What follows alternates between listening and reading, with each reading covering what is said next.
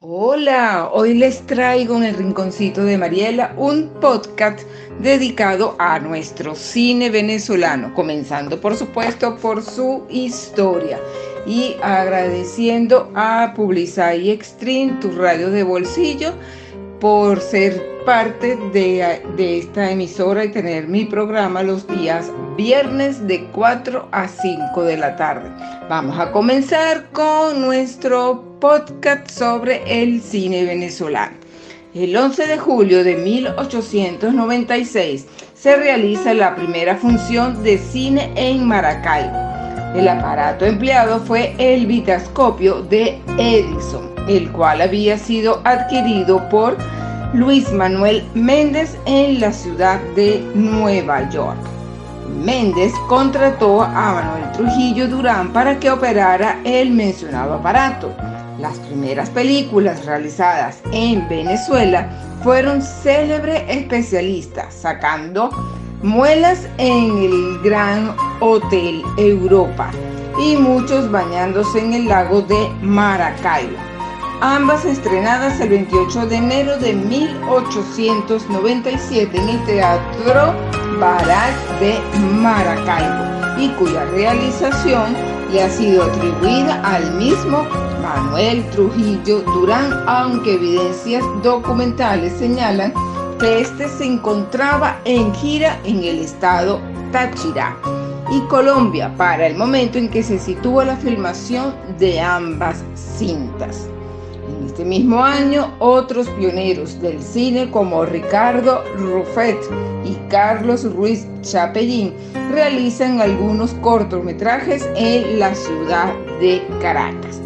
Bueno amigos, sabemos que el cine, el, invento del cine es de los hermanos Lumière, pero claro, cada país lo desarrolló de una manera distinta y en esta ocasión estamos hablando específicamente sobre el cine venezolano.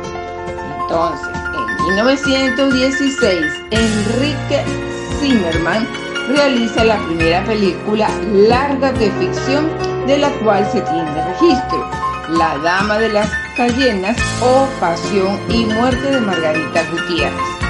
Ocho años después, en 1924, se filma La Trepadora, adaptación de la novela homónima de Rómulo Gallegos. Hacia finales de los años 20, la actividad cinematográfica repunta cuando el presidente Juan Vicente Gómez instala los laboratorios nacionales del Ministerio de Obras Públicas en la ciudad de Maracay.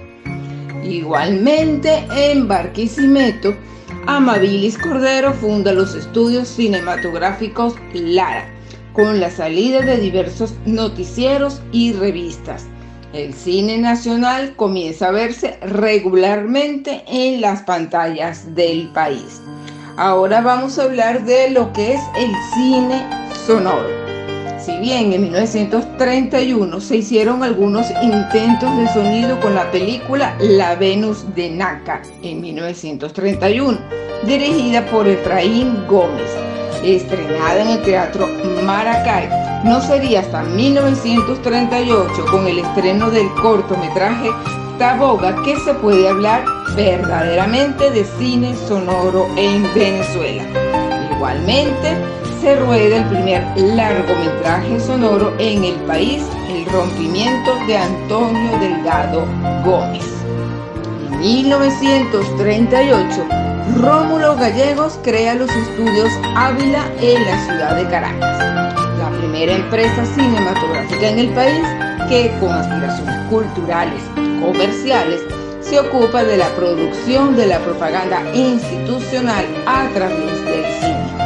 A principios de los años 40, Luis Guillermo Villegas Blanco constituye formalmente la empresa Bolívar Films, la cual comienza a realizar alianzas estratégicas con el mexicano Rodolfo Espino y el argentino Lino Beluvirelli para producir largometrajes dentro de un esquema industrial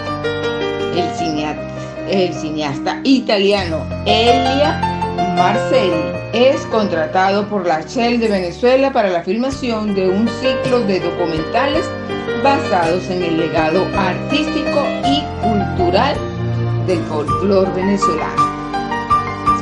Ahora vamos con el nuevo cine venezolano.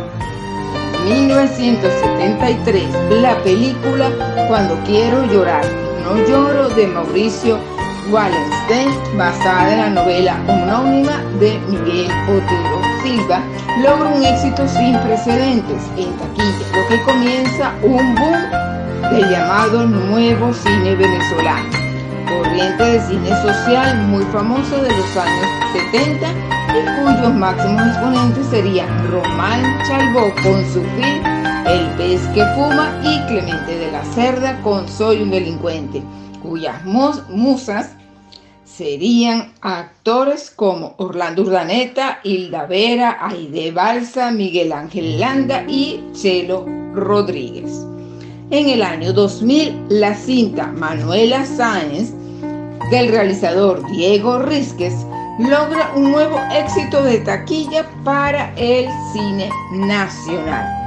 Sin embargo, el verdadero cambio en el cine venezolano se podría ver unos años después, en el 2003 con el estreno de Yotama. Se va volando de Luis Armando Roche y el mexicano Rodolfo Espino.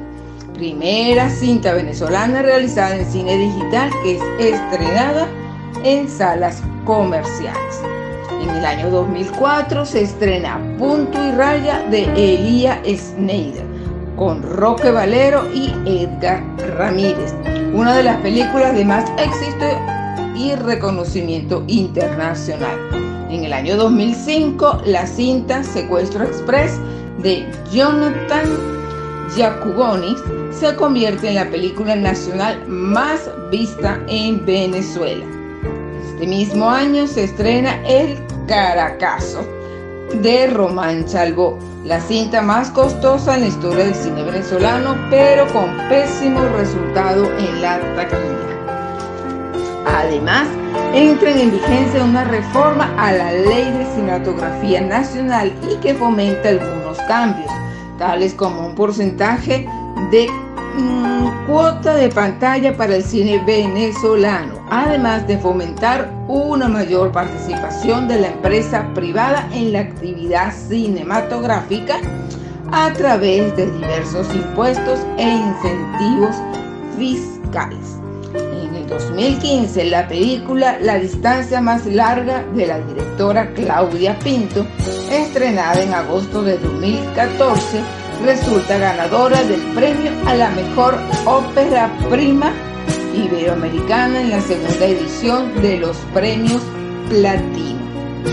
En ese año ocurre el logro cinematográfico más significativo en la historia del cine venezolano, la película Desde allá, ópera prima de Lorenzo Vigas.